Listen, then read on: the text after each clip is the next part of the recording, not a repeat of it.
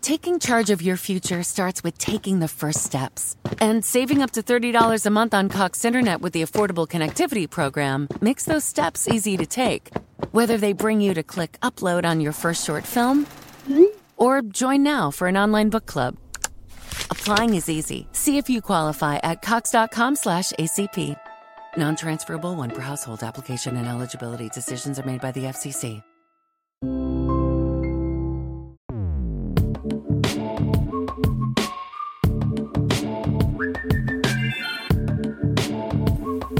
Saludos intrépidos. Este es el episodio 004 de un podcast donde tecnología, aeronáutica y astronáutica se unen para el disfrute de su autor, Roger7, y espero que también para el vuestro. Si 4 kilobytes llevaron al hombre a la luna, imaginad lo que podemos hacer nosotros.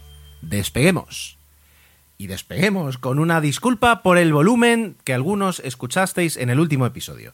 Eh, esta parte, digamos, después de la presentación y antes ya de las, de las secciones, se está convirtiendo en una especie como de, tablón de anuncios de, de, una parroquia donde vamos colgando algunas cosas que tengo que, tengo que comentar. Venga, vamos, vamos rápidamente. Lo primero, eso.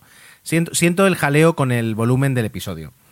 Ah, se lo voy a achacar. Esto es como mm, eh, cuando de repente eh, una figura pública tiene un problema en, internet o tiene un problema informático y le achaca el problema pues a un hacker, a un becario. Yo lo voy a achacar al, al, programa de edición, que no tengo tanta confianza con él como tenía a, mi amado GarageBand, que ya quedó en la historia, ¿no? Ah, y bueno, en teoría hace unos niveles automáticos de volumen, que yo no sé si algo he hecho a la pista, pero no los está haciendo, o esta vez sí, esperemos que no. Eh, luego intenté arreglarlo y, olvidé una vieja máxima que es que cuando intento solucionar un problema de volumen de un podcast nunca lo soluciono. Y por suerte eh, el gran Emilcar entró en baza, me pidió el proyecto, lo arregló y, bueno, pues eh, gracias a él habéis podido muchos escuchar el podcast a un volumen decente. Ya digo, espero que no vuelva a pasar y además estoy aquí poniendo la voz un poquito más impostada, más alta, para que el software tenga a bien reconocerme como más importante que las sintonías del podcast. Lo segundo, eh, bueno, sin, sin, sin, buscar adelantar los contenidos del podcast, porque es algo que no quiero hacer, porque realmente pueden variar. Hay dos documentales que me tienen loco y que tengo muchas ganas de ver en Netflix. Una es, uno es, eh, bueno, en inglés es The Social Dilemma. No sé cómo lo han traducido en español, eh, pero es un documental que narra pues, los peligros de las redes sociales. Ah, las referencias que he visto en Twitter son buenas. Espero que no sea el típico documental eh, que, intenta asustar, sino que aporta datos de los riesgos dentro de los beneficios o dentro de, del estatus de, ser activo en redes sociales. Así que bueno, ya, ya, os lo contaré si puedo verlo esta semana, que tengo ganas. El segundo apartado, ah, eh, el segundo documental es El último vuelo del Challenger, que resulta que es una miniserie pero me parece muy interesante. Es verdad que para el 005 estará Santi contándonos eh, pues la historia y, la, y qué son las cápsulas, la Dragon y la Crew Dragon de, SpaceX, pero ya para el 6 seguramente habré podido ver la miniserie y, lo comentaré. Y luego, eh, nuevamente, esto parece, que, pero es verdad, disculpadme porque esta semana no he podido dar respuesta a lo que debería haber dado respuesta, algún comentario que ha llegado, un correo electrónico que tengo en la bandeja de entrada todavía sin responder. Vale, eh, están siendo, bueno, está siendo un, año, un año perfecto para decir que, nada es normal, porque nada lo es, y que a veces tiene semanas muy raras eh, en lo personal y a veces tiene semanas muy raras en el trabajo. Para mí están siendo unas semanas muy raras en el trabajo eh, y a veces eh, cuesta concentrarse y cuando llegas a casa y cuando deberías poder ponerte, pues no, puedes. Y, y, si además tienes un niño pequeño, un niño, un año y poquito como tengo yo, eh, la verdad es que tampoco, tampoco tienes a bien esos momentos de paz, de tranquilidad, de, buscar una respuesta adecuada, un tiempo adecuado para atender un asunto. Así que eh, espero esta semana estar más, más, ah, más activo o, al menos más concentrado y poder dar respuesta a todo de la forma que se merece, porque si no, no es dar respuesta.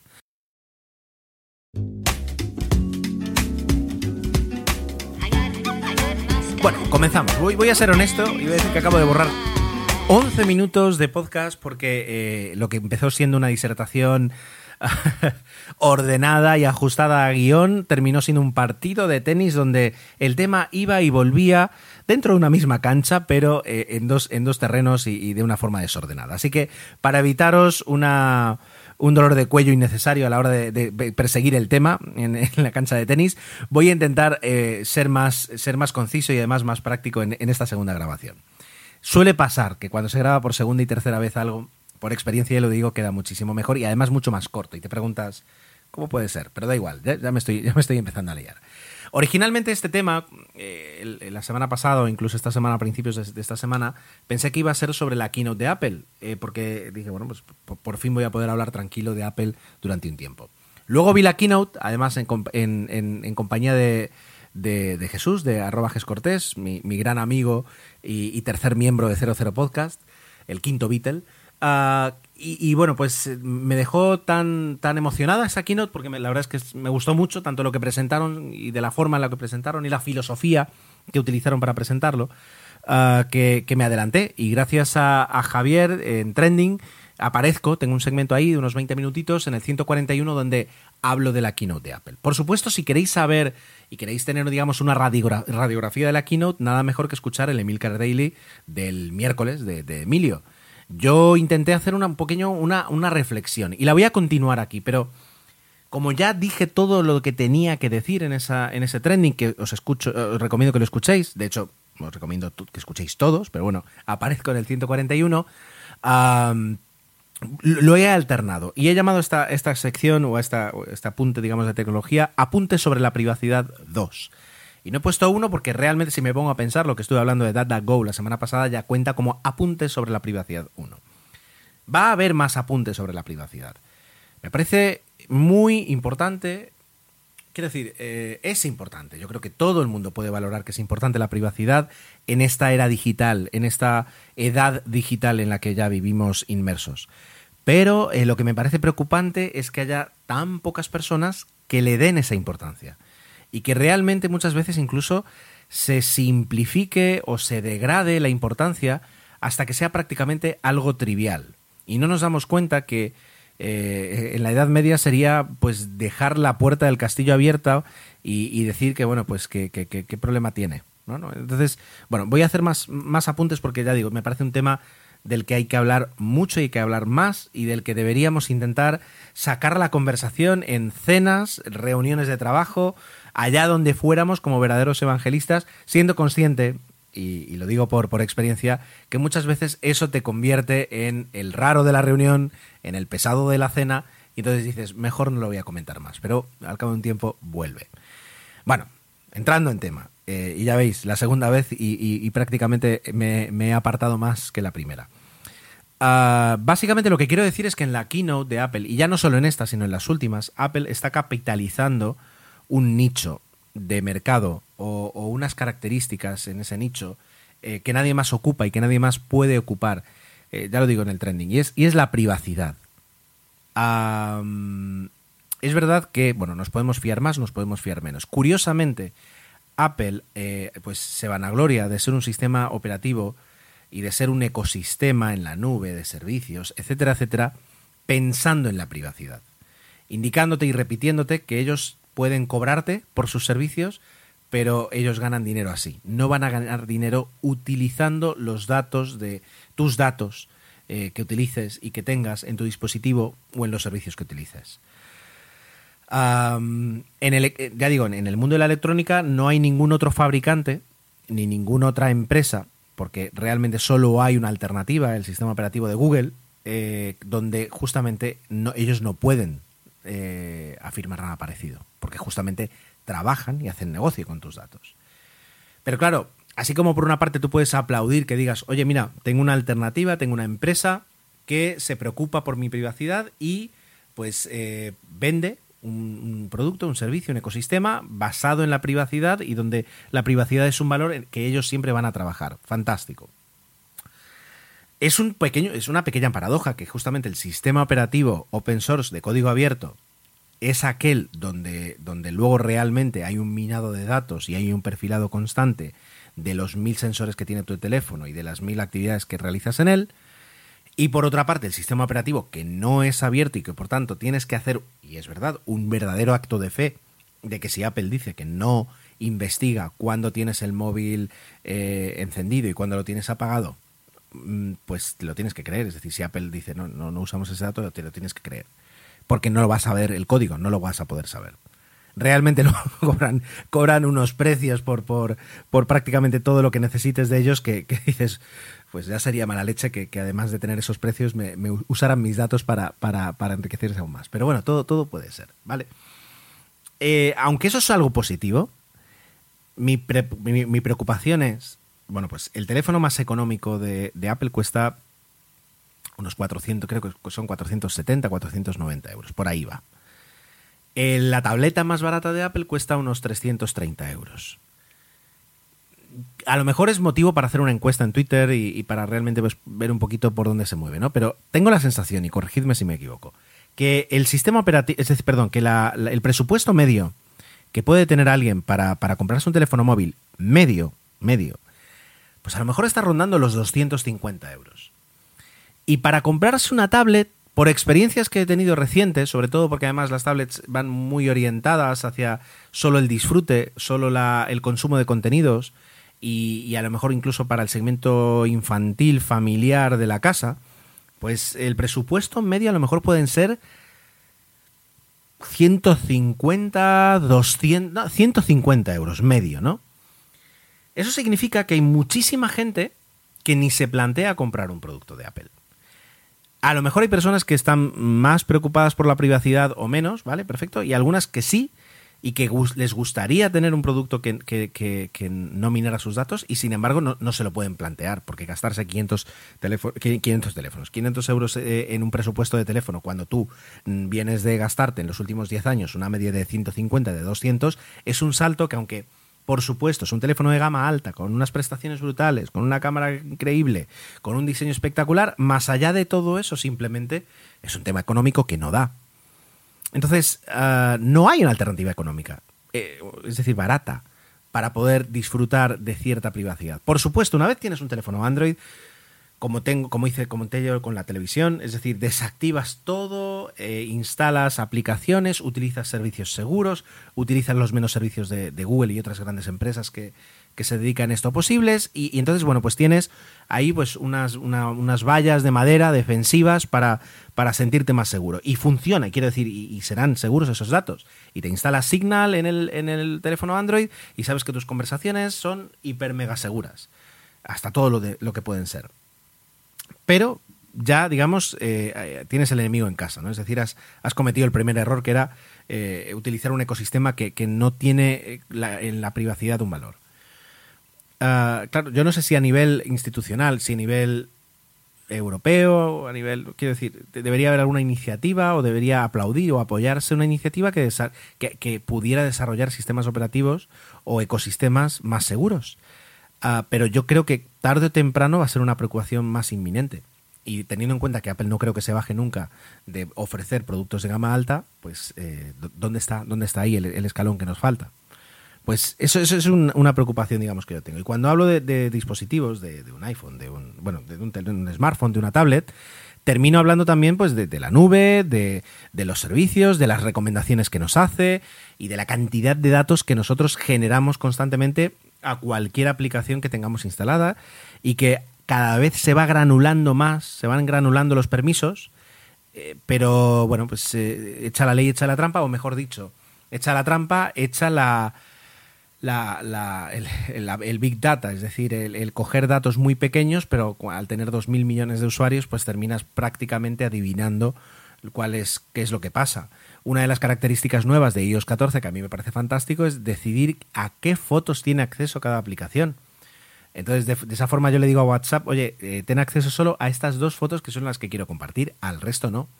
El problema está en que luego cuando quieres compartir una tercera, eh, no es tan sencillo cambiar esa selección. Tienes que cerrar completamente la aplicación, volverla a abrir. We made USAA insurance for veterans like James. When he found out how much USAA was helping members save, he said, It's time to switch. We'll help you find the right coverage at the right price. USAA. What you're made of, we're made for. Restrictions apply. Wherever your company goes, your brand should follow. Image 360 makes that happen. Image 360 provides signs for your office, graphics for your fleet, complete displays for trade shows, and more. With decades of experience combined with advanced technology, our high impact solutions help to get you noticed by quickly informing customers who you are and what you do. Learn more and get a quote at image the numbers 360signs.com. Image 360, your expert source for comprehensive custom signs and graphic solutions. Y entonces puedes modificar esa selección. No es práctico en ese aspecto. Pero ahora que lo tienes, eh, casi casi te da miedo el decirle, oye, sí, sí, dile a WhatsApp que tenga acceso a todas mis fotografías. Es, un poco como diciendo, oye, esto, esto pasaba antes y no era, no era plenamente consciente. Bueno, pues esa, es una primera, digamos, una primera fuente de reflexiones, la keynote de Apple del martes. La segunda fuente, eh, y espero no estar pasándome en tiempo, es algo que... No, voy ahí, voy ahí.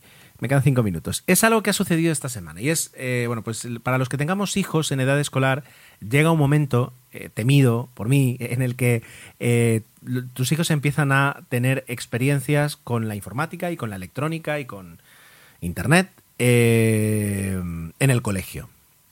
Y, a partir de ahí, pues ya no los controlas tú, no les dices tú lo que crees que deben saber, sino que les llega la información por un tercero. Y eso, a ver, pasa con la educación y no es un problema. Pero lo que yo temía, y, estoy temiendo y estoy ya sufriendo, es el cómo se iba a tratar la privacidad y la seguridad en clase. Es verdad que, dicho esto, mi hijo está en primaria, quiero decir, no, no, estamos a un nivel ni muchísimo menos serio ni peligroso, y todo lo que se les está enseñando pues se puede corregir y se puede, sobre todo, mejorar, en, en mi caso. Pero eh, este año, por ejemplo, él va a tener una cuenta de correo electrónico propia. Fantástico. Sin embargo, lo primero que te dicen, bueno, te trae un papel, esta es la contraseña temporal, hay que cambiarla y una vez que la cambies hay que anotarla en la agenda del colegio de, mi hijo para que si algún día él se olvida, pues se pueda consultar la, contraseña en la agenda y así pues pueda entrar. Claro, eh, eso a mí me pone los pelos de punta. Ya no, a ver, por supuesto, es decir, yo, no sé qué correos va a tener mi hijo en el buzón, pero quiero decir, son los correos con menor importancia seguramente de la historia de la humanidad. Sin embargo, el enseñarle o el promover que una forma correcta de mantener las contraseñas es apuntarlas en una agenda, no, no, me niego. Y de hecho, tengo pendiente, voy a ver si mañana le puedo mandar un correo al profesor diciendo, bueno, pues eh, mi hijo va a buscar un método alternativo que permita que esto no suceda. Porque, eh, primero, de cara a su futuro, le estoy dando una, una muy mala lección y un mal ejemplo. Y luego está el tema de la responsabilidad. Y es que eh, en el papel que te hacen firmar, que ya he visto un par de papelitos de estos en, en Twitter circulando, el colegio te dice dos cosas. La primera es que el colegio va a ser capaz de eh, revisar, entrar en el correo, borrar si alguno mm, es incorrecto, o sea, si les, les, parece mal algún correo y, digamos, eh, velar, ser policías del correo electrónico de mi hijo. Bueno, primera, primer problema. El segundo es que si se hace mal uso del correo electrónico de mi hijo, eh, nosotros los padres somos los únicos responsables.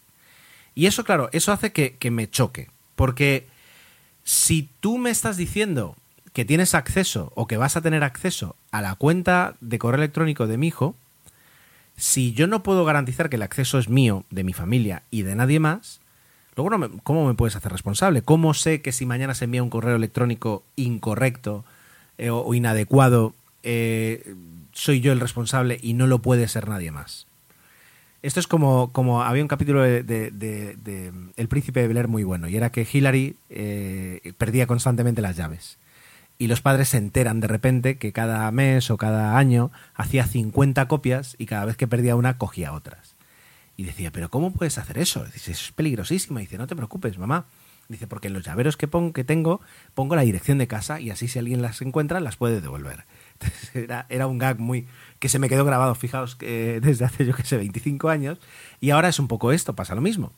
Si al final eh, la contraseña la tiene mi hijo, yo también la sé o mi familia también la sabe, pero luego también eh, la sabe el colegio, y además eh, queda escrita en la agenda de clase que ya no es porque mi hijo decida apuntarla ahí, sino que el profesor pide que todos los alumnos la dejen ahí apuntada y por tanto cualquier alumno y cualquier padre de alumno sabe que en las agendas de los niños están las contraseñas de sus correos electrónicos, no estoy repartiendo por ahí un montón de llaves de mi casa. Y si eso es así, eh, por si algún día luego me roban, ¿cómo puedo mm, saber a quién echarle la culpa? ¿Y por qué el colegio está diciendo que entonces va a ser cualquier uso, mal uso, va a ser responsabilidad mía? no es, es, decir, esto, esto como sistema de, digital, no digo de seguridad, sino de comunicación y de, y de, vida, digamos, quiero decir, esto no está bien.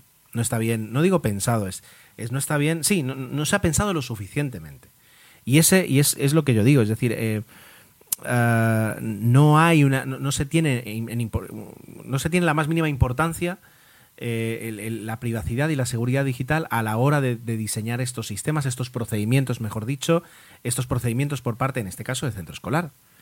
Eh, por otra parte, dudo, dudo, no, dudo no, dudo no.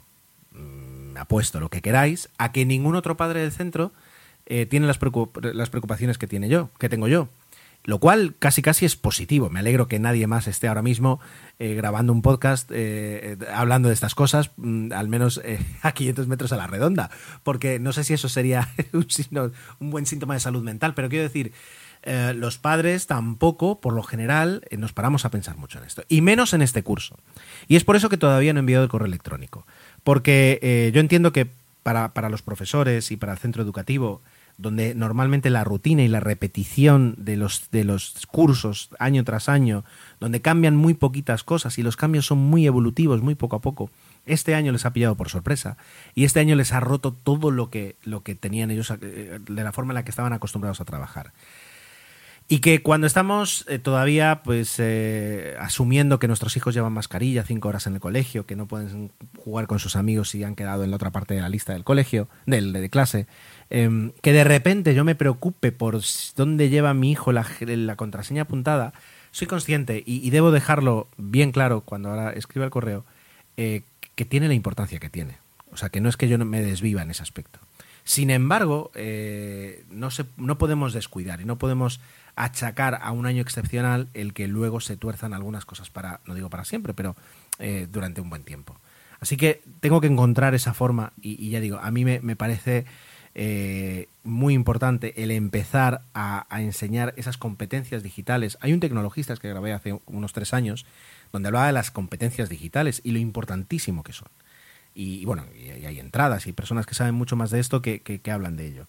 Pero en primaria es una edad muy importante eh, y muy buena para explicarles a los niños que hay ciertas cosas que se tienen que hacer yo cuando era pequeño mis padres me dijeron no te olvides las llaves ni las pierdas, es muy importante eh, si tienes las llaves que no las pierdas, pues yo tendría que hacer lo mismo desde pequeñito eh, con, las contraseñas, aunque sea una contraseña que tenga muy poco valor. Y luego ya llega a mi última reflexión, eh, y de verdad que será la última porque ya me di cuenta que me estoy pasando de tiempo, y es luego, ¿cómo gestionamos el tema de las contraseñas? Por supuesto, a una edad pequeña, como la de mi hijo, que es un niño pequeño, eh, los padres tienen que estar al tanto y hay mil formas para compartir, para crear un ecosistema de familia de contraseñas. Pero me parece muy interesante y empiezo ya a pensar en ello, cómo luego empiezas a ceder ese control. Creo haber recordado cuando he estado leyendo documentos sobre esto, justamente por este tema y por algún otro alguna vez, que eh, si no voy mal, y lo voy a explicar de forma, forma muy sencilla, tú puedes tener control de las contraseñas, de las comunicaciones de tu hijo eh, en Internet, por ejemplo, es decir, eh, la contraseña del móvil y poder mirarle sus WhatsApps, si lo bajamos, bajamos eh, al final del todo, ¿no? al, final, al último sótano, hasta los 16 años, que a partir de los 16 años adquieren el derecho a la privacidad. Creo que son los 16. Bueno, pues eso, eso me supone que tengo unos años para poder formarlo y para poder entregarle esa, esa, esa responsabilidad cuando tenga esa edad. Y por tanto tengo que empezar a educarle ya para que mantenga unas, unas, unas competencias de, seguridad y de privacidad aceptables. Que todo ciudadano en 2030, o por ahí, o no, no me he parado a pensar la fecha, pero tenga, es decir, y, sea consciente y juegue y tenga las llaves de casa y las llaves digitales y que las dos tengan la misma importancia y no se caigan de los bolsillos. Eh, bueno, pues ahí están mis apuntes sobre la privacidad. Creo que a partir de ahí podemos seguir hablando, podemos seguir mm, reflexionando y, y lo más importante, sacando algunas conclusiones para poder empezar a aplicar en los centros educativos o en casa mismo.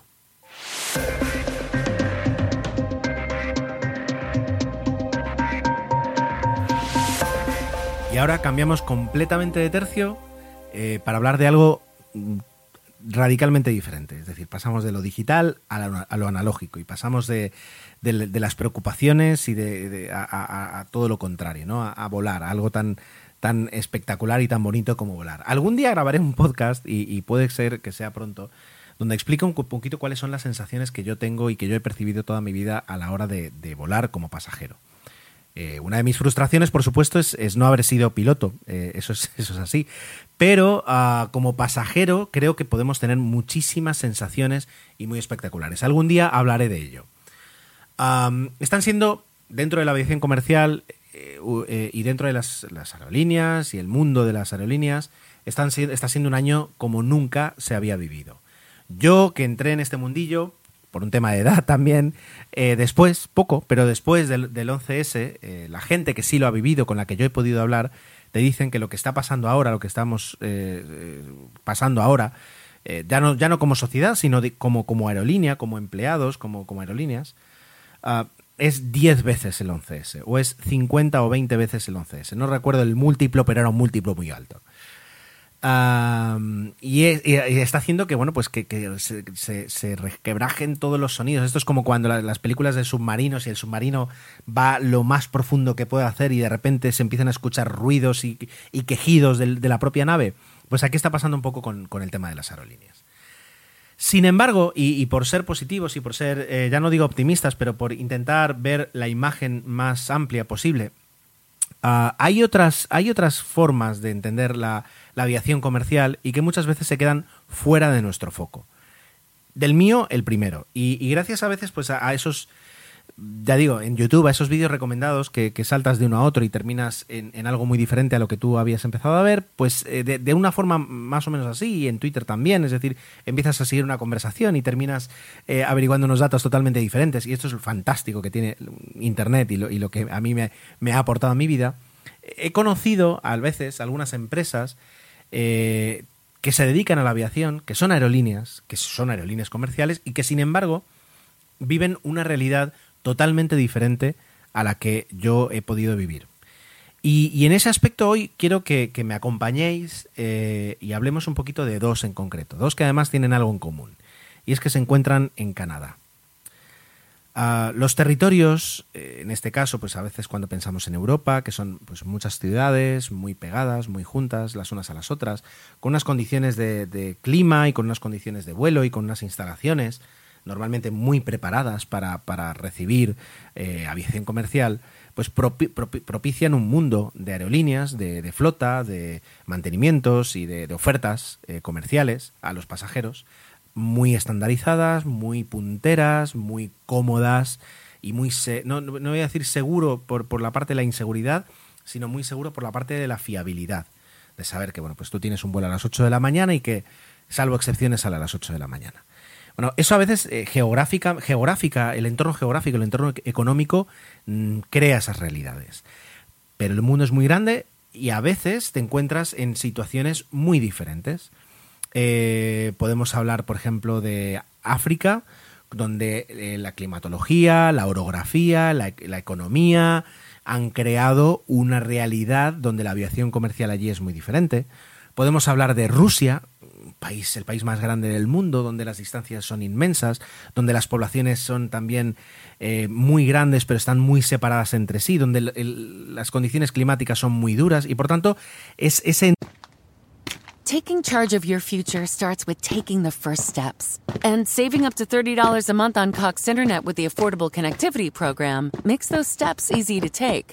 Whether they bring you to click upload on your first short film or join now for an online book club. Applying is easy. See if you qualify at cox.com/acp. Non-transferable one per household application and eligibility decisions are made by the FCC. With lucky landslots, you can get lucky just about anywhere. Dearly beloved, we are gathered here today to. Has anyone seen the bride and groom? Sorry, sorry, we're here. We were getting lucky in the limo and we lost track of time. No, Lucky Land Casino with cash prizes that add up quicker than a guest registry in that case, I pronounce you lucky. Play for free at LuckyLandSlots.com. Daily bonuses are waiting. No purchase necessary. Void were prohibited by law. 18 plus. Terms and conditions apply. See website for details. El entorno ha creado una aviación comercial muy diferente. Y luego, donde voy a, vamos a hablar hoy, donde vamos digamos, a aterrizar, es en Canadá. Canadá también tiene una, su propia realidad. Más, muy al norte, con muchas ciudades en el, en el círculo polar ártico, con unas actividades eh, eh, económicas muy precisas y muy eh, marcadas que, requieren unos servicios determinados de aviación, con unas poblaciones que tienen meses de aislamiento, pero que luego tienen que seguir conectadas, y ello ha creado unas circunstancias para que algunas compañías aéreas se desarrollen allí. Y son compañías aéreas donde, por ejemplo, me inclino a pensar que, la pandemia les está afectando mucho menos porque eh, no necesitan, por ejemplo, de, del pasajero turista o del pasajero ocasional o del pasajero que aprovecha una escapada o un fin de semana o, o que mm, viaja por placer, sino que allí, es decir, se han, se han creado otro tipo de, de, necesidades y estas aerolíneas las cubren de una forma perfecta, pero muy particular y muy diferente a como lo hacemos nosotros. Bueno, basta de preámbulos. La primera compañía de la que quiero hablaros uh, se llama Buffalo Airways. Y es, y es, una compañía que tiene, y ahora me refiero directamente a la Wikipedia, unos 57 aviones.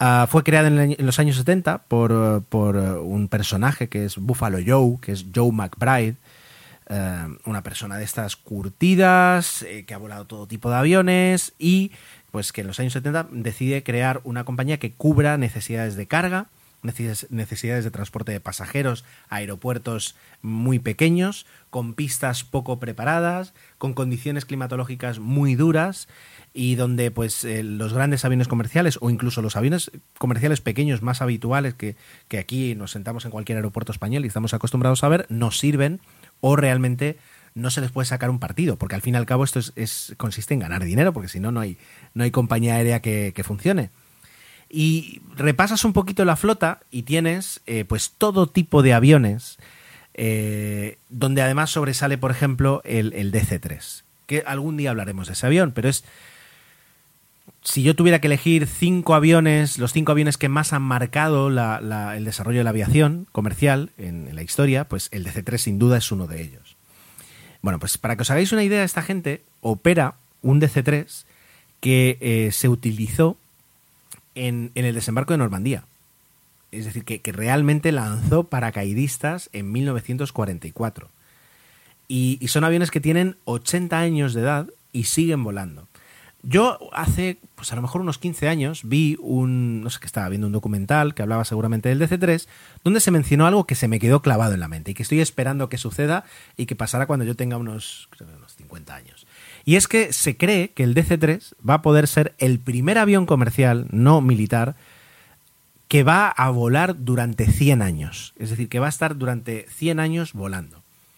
Y, bueno, pues eh, teniendo en cuenta que empezó a volar en el 30 y largos, 39, o 36, 39, ahora no lo recuerdo, y que muchos todavía se conservan de la Segunda Guerra Mundial, de esa época, porque se, se fabricaron pero a mansalva y luego quedaron, bueno, justamente una par, parte del éxito del DC-3 es que se, se, hicieron tantos, tantos, tantos, que durante muchas décadas ha habido una cantidad brutal de repuestos. Y a poco que escarbaras en cualquier... En cualquier eh, en cualquier aeropuerto, digamos, cementerio de aviones, encontrabas DC-3 con partes que luego tú, con, repuestos que tú podías llegar luego volver a certificar para poder utilizar en los tuyos.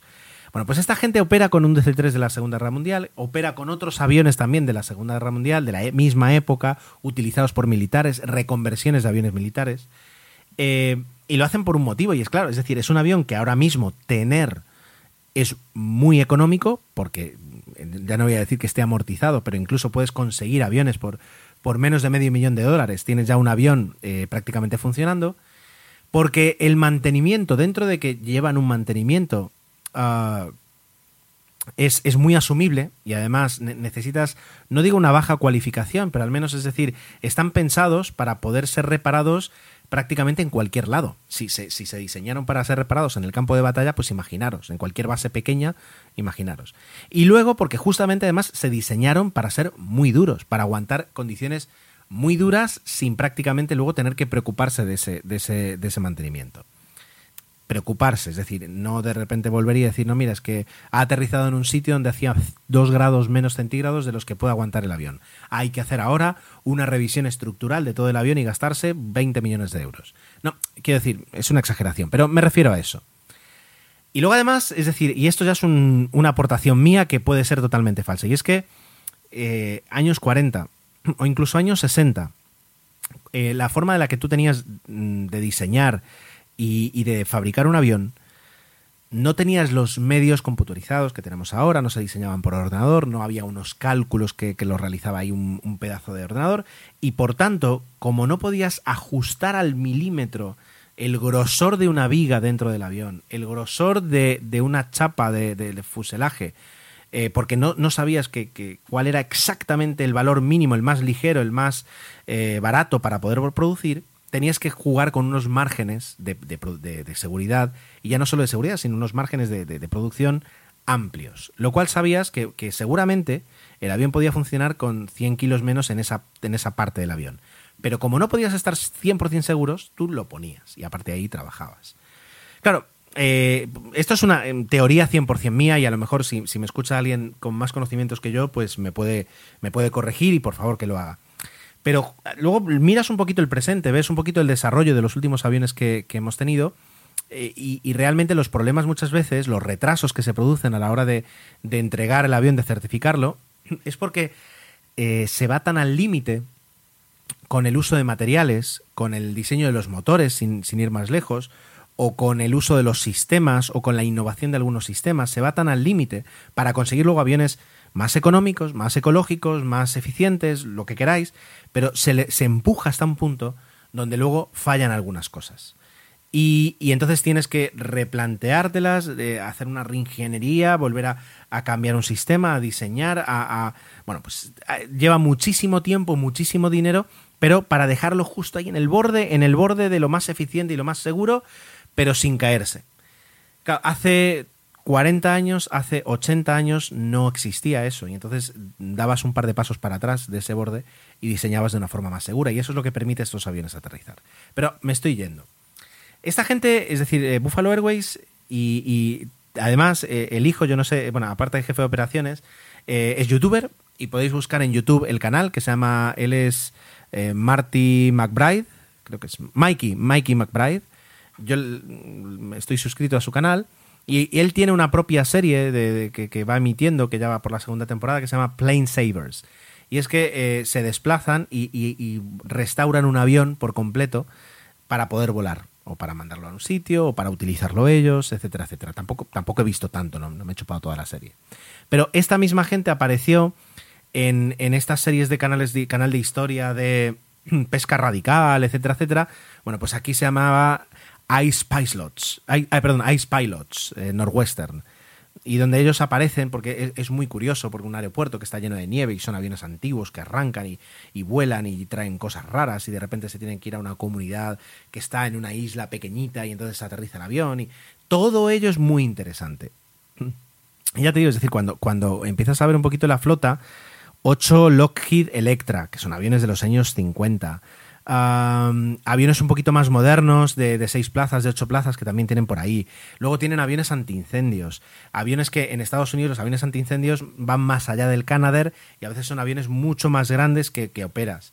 Luego esta gente misma le hace el mantenimiento y, luego además los pilotos, pues claro, encuéntrate un, un piloto de DC-3 eh, joven, pues muchas veces son personas muy mayores que te cuentan historias, que es, es otro tipo, como digo, de aviación comercial. Es un poquito, y permitidme, y es algo que, que- me, encanta este símil, es el doctor Alaska, eh, es el, el doctor en Alaska de las series de hospitales, ¿vale? Es algo totalmente diferente, pero es fresco y es interesante ver cómo la aviación comercial tiene tantas caras y no solo la que yo, por ejemplo, estoy más acostumbrado a ver. Nolinor Aviation es una compañía más reciente, creo que se fundó en 2000, 2004, 2006, y tiene más o menos el mismo propósito. Es verdad que ellos trabajan con, con otra flota y, tienen un poquito otro, otros medios, no, no utilizan aviones de la Segunda Guerra Mundial, ni, ni mucho menos, pero eh, es una compañía mm, especializada en charter, que tiene algunas líneas regulares, por lo que he estado viendo, que está basada en Montreal, en Canadá, y que tiene pues como, como actividad económica principal pues unir también esas comunidades, esas poblaciones que a veces viven en torno a una única fuente de producción, como puede ser yo que sé, la pesca, la minería, etcétera, etcétera. Trabajan con una flota también muy interesante. Eh, eh, sobre todo su caballo de batalla, digamos, es el 737-200. ¿Esto qué es? Esta es la primera versión del 727, ¿vale? Seamos conscientes, es decir, vamos por la cuarta, el MAX de la que os hablaba la semana pasada es la cuarta y esta es la primera versión. Son aviones que tienen que tener el, 7, el, el 737 original se dejó de fabricar en el año 84-85. O sea que el avión más joven, disculpad, tiene 35 años y la media puede ser unos 40-45 años. Aprovecho para decirlo. ¿Significa esto que los aviones son menos seguros? Para nada, para nada. Si está bien mantenido, es igual de seguro que un avión nuevo. ¿Significa que los aviones son menos eficientes? Desde luego, los motores que tienen eh, consumen un 30 o un 40% más. Pero, pero, eh, el 737-200 tiene algo eh, curioso y es que fue diseñado para operar sobre pistas que no sean de asfalto. Claro, 20 años después, todos los pequeños aeropuertos de Estados Unidos, por ejemplo, que servía el 737, ya tenían prácticamente todos sus pistas asfaltadas. Y eso fue algo que cuando se hizo mayor el avión, eh, dejó de estar preparado que tú me dices, bueno, pero yo he visto un vídeo de, mm, catástrofes aéreas donde un avión aterrizaba en, en vamos, en, un pantano prácticamente.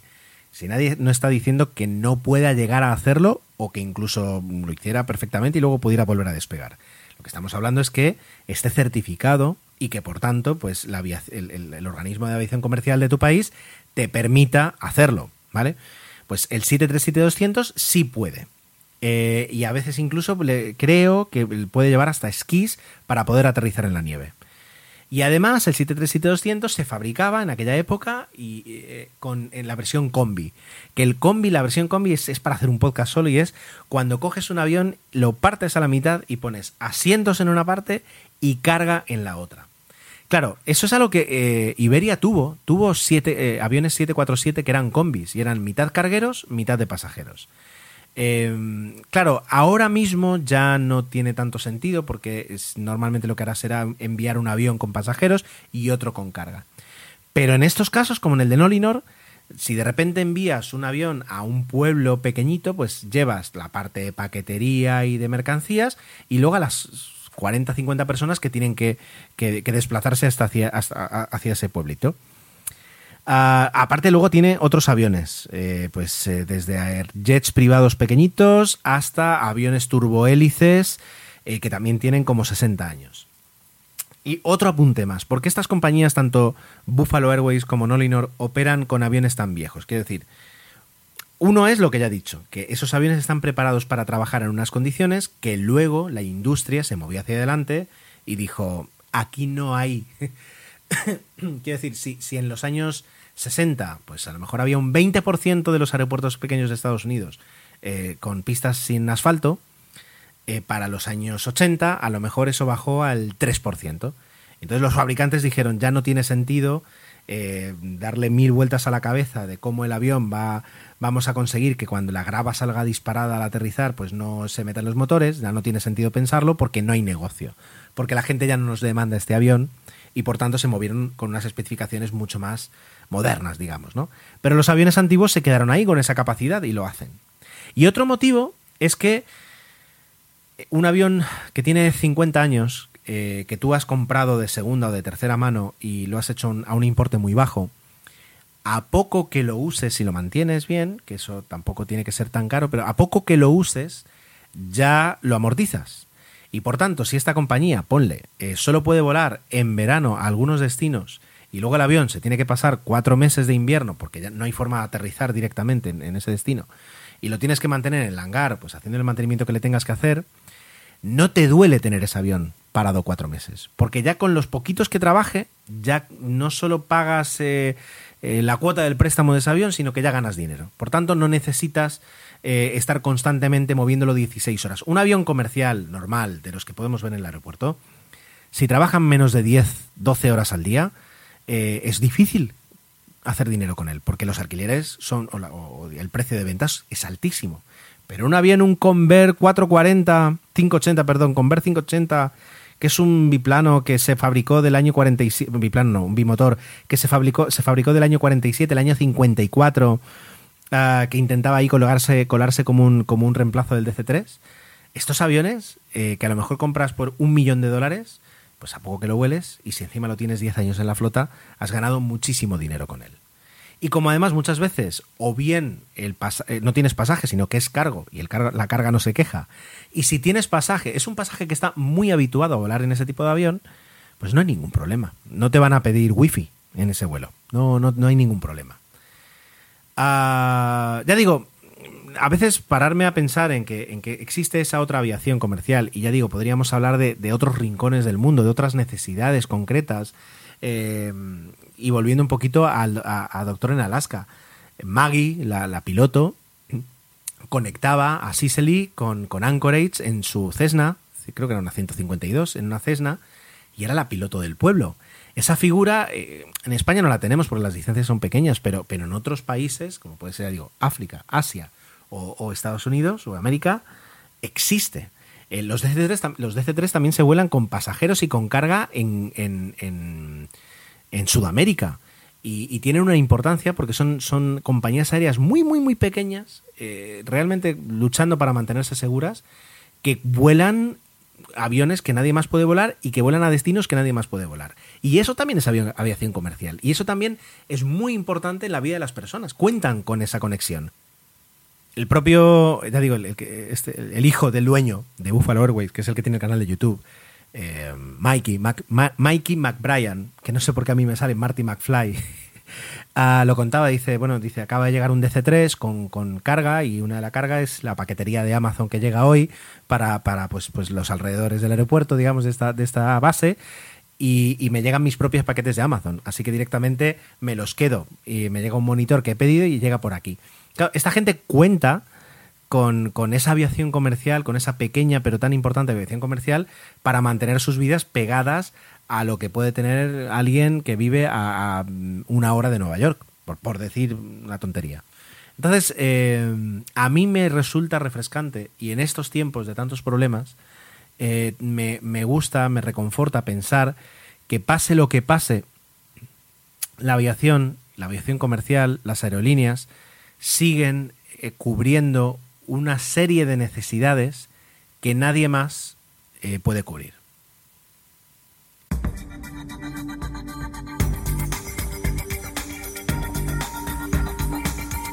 Y para arrancar esta, esta última sección, permitidme, eh, claro, yo, yo antes tenía un podcast que era Plaza Confirmada, aviación, eh, tecnologistas, tecnología, pero a, la hora de crear Intrépidos decidí eh, introducir la sección de astronáutica. Si bien es algo que siempre me ha gustado y, ha sido uno de mis intereses, no había profundizado lo suficiente como para poder sentarme y hablar ahora 15 minutos de cualquier tema relacionado con la aviación, perdón, con la, con la, con la astronáutica de una forma pues eh, tranquila. Eh, ¿qué, ¿Qué cambió? Bueno, pues alrededor de hace un año y algo, pues lo que cambió es que un juego, un videojuego, eh, para jugar con el móvil o con la tablet, llegó a mi vida.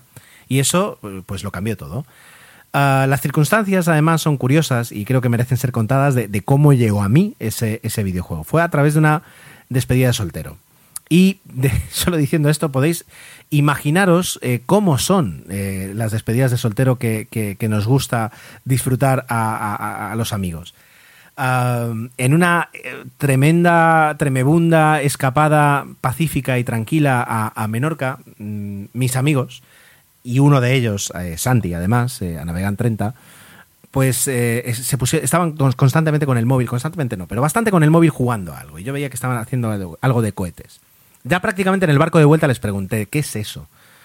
Y me explicaron, dice, no, no, es un jueguito que es un simulador de naves que tú te construyes el cohete y a partir de ahí ya te pones a, a, volar y puedes ir a la Luna y puedes ir a Marte y puedes mm, intentar descender una cápsula, hacer cosas es, libertad total para tú ir haciendo cosas. Bueno, pues me, interesó, me lo instalé.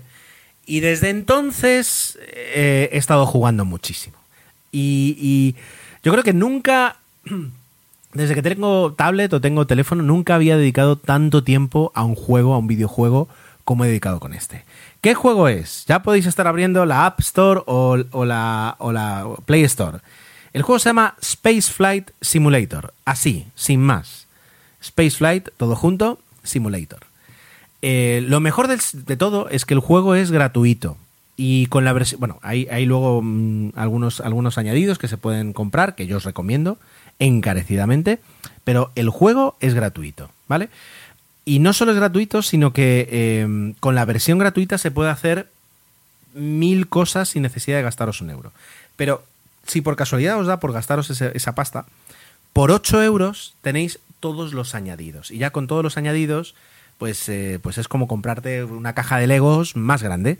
Y el juego, al fin y al cabo, eh, eh, funciona de esta forma. Es decir, tú tienes un- una variedad de piezas, un catálogo de piezas, que te permite crear tu cohete desde los motores, los depósitos, las patas, los paracaídas, los conectores, los bueno, pues, estructuras. Es decir, pero de una forma, es decir, eh, y, a lo mejor no he empezado bien a la hora de, contaros este juego. Este juego es muy sencillo.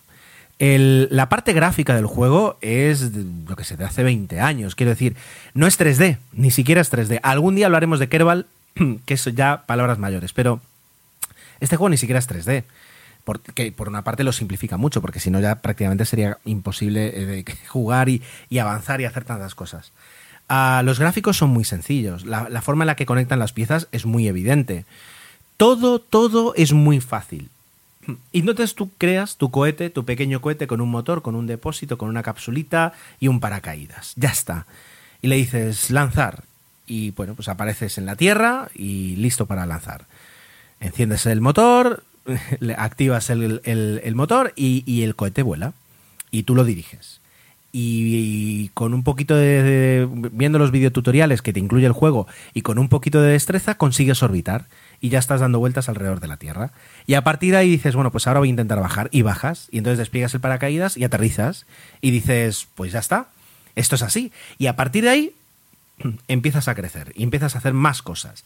Y de repente dices, pues voy a intentar llegar a la Luna. Y llegas, intentas orbitarla y orbitas. Y dices, bueno, pues para la próxima misión voy a rediseñar el cohete que acabo de construir y voy a intentar hacer un aterrizador. ¿Cómo será un aterrizador? Y lo intentas y fracasas. Y cargas el, el último estado del juego que salvaste y lo vuelves a intentar hasta que lo consigues. Y vas creciendo. Y luego tienes Marte, y luego tienes eh, Venus, y luego tienes Júpiter y las lunas de Júpiter, las principales. Y todo eso lo vas haciendo con tus propios cohetes, con tus propias piezas, guardas el cohete, lo reutilizas, lo vuelves a reutilizar, le haces algunas modificaciones, ah, intentas conectar dos cohetes, disculpa, dos, dos mm, cápsulas eh, orbitando la Tierra y pasarle combustible una a otra para luego que la otra continúe con una misión y la que se ha quedado sin combustible pues pueda regresar a la Tierra. Y cuando te das cuenta, te has enganchado como me pasa a mí. Y cuando te das cuenta, pues estás pensando en hacer un cohete mejor o en qué es lo que ha fallado. Y cuando te das cuenta, pues has creado un pequeño grupo de WhatsApp con, tus amigos para pasaros retos, para pasaros fotos de los cohetes que habéis hecho y para estar hablando un poquito de todas estas cosas e intentar recrear el Falcon 9 o el Saturno 5 cuando se cumplen 50 años de, la llegada del hombre a la Luna. Esto es un mecano para adultos. Bueno, para adultos y para niños también. Mi hijo ha intentado hacer sus pinitos y es verdad que los ha hecho, pero no le atrae tanto como a mí. Y la verdad es que casi eh, me alegro de que, de que así sea. Entonces, eh, ¿merece la pena? Yo ya os digo, es decir, si, si estáis escuchando este podcast, deberíais descargaros Spaceflight Simulator. Eh, ya digo, la versión gratuita, sin preocuparos de... vais a poder hacer muchas cosas. Podréis llegar a Marte, aterrizar, volver a despegar y regresar a la Tierra viendo un par de videotutoriales y pidiendo ayuda. ¿Dónde? Pues a ver, a mí me podéis pedir ayuda. Yo eh, no tengo el título de, de, de máster de- del Space Flight Simulator, pero sí que para, para personas que empiezan puedo dar la ayuda que necesitan. Y luego, eh, Space Flight Simulator tiene una comunidad muy activa en Reddit donde se les va la castaña, porque utilizan luego lo que es un, un simulador de vuelo, o sea, de vuelo de, de- de naves espaciales, para hacer cualquier chorrada y cualquier cosa. Pero a veces hacen eh, mm, unas, unas creaciones muy interesantes. Luego lo más divertido es que este juego eh, no es de ningún gran estudio, sino que está desarrollado de forma eh, totalmente independiente. Y por lo que parece es pues un, un- un chico muy joven, que voy a sacar el nombre porque no, no sé de dónde es, Stefo Mai Moroinia, y es un, chico joven que, ha desarrollado este juego, que, no tiene una ambición por, forrarse, porque aquí no hay suscripción, ni freemium, ni tal. No, es decir, es el juego básico y luego un kit de extras que los puedes comprar y, ya digo, en su momento hace tiempo costaba menos, ahora cuestan 8 euros y tienes un bundle con, con todas las extensiones. Y desde cuando yo lo empecé a utilizar, utilizaba una versión que era la 1.4 y desde entonces, desde hacía como un año, se había hablado de que iba a salir una actualización y todo el mundo esperándola y se retrasaba y vídeos en YouTube y, y al final salió la actualización hace en mayo, la 1.5 y ahora estamos esperando a que salga la 1.5.1 porque van a añadir un puntito, otra cosita, lo van a hacer mucho mejor. Pero todo depende de este chico, de, de algunos compañeros, de algunos amigos que le ayudarán y poco más. Entonces no deja de ser un juego que incluso te hace sentir mejor porque dices, bueno, pues este es un juego de, de, apasionados para apasionados. Digo, si entráis en Reddit hay comunidad, si entráis, si buscáis en YouTube Spaceflight Simulator, eh, vais a encontrar un montón de vídeos de gente que ha hecho barbar bueno, barbaridades, cosas enormes y yo no sé de dónde ha sacado el tiempo. Y luego además la versión de Android permite toquetearla. Eh, tiene un editor, eh, o sea, tiene un editor. Puedes acceder con un editor al, móvil, modificar archivos, añadir mm, planetas que no están, porque de momento está hasta Júpiter, aunque en una actualización futura pongan el resto del sistema solar, pero Quiero decir, puedes añadir planetas, puedes cambiar la forma de las piezas, el comportamiento de no sé qué. Se pueden hacer más cosas en Android. En iOS, por supuesto, estamos un poquito más cerrados, pero ya digo, yo juego horas y horas, las que puedo, eh, cada mes y, es muy interesante. Así que es una sección corta y esta vez lo vamos a hacer sencillo y vamos a intentar bajar el tiempo, dado que hay presiones para que no, no llegue la hora. pero os recomiendo de verdad muchísimo, si normalmente escucháis este podcast, descargaros Spaceflight Simulator y no me culpéis si luego quedáis enganchados. Y no tengo nada más que deciros, solo deciros que, que muchísimas gracias por el tiempo que habéis dedicado a escuchar este episodio, que espero vuestros comentarios, espero responder y estar atento a vuestros comentarios en emilcar.fm barra intrépidos, eh, donde también podéis encontrar los medios de contacto, eh, como arroba 7 o arroba intrépidospod, y además conocer los otros programas de esta fantástica red de podcast que es Emilcar. Hasta la semana que viene.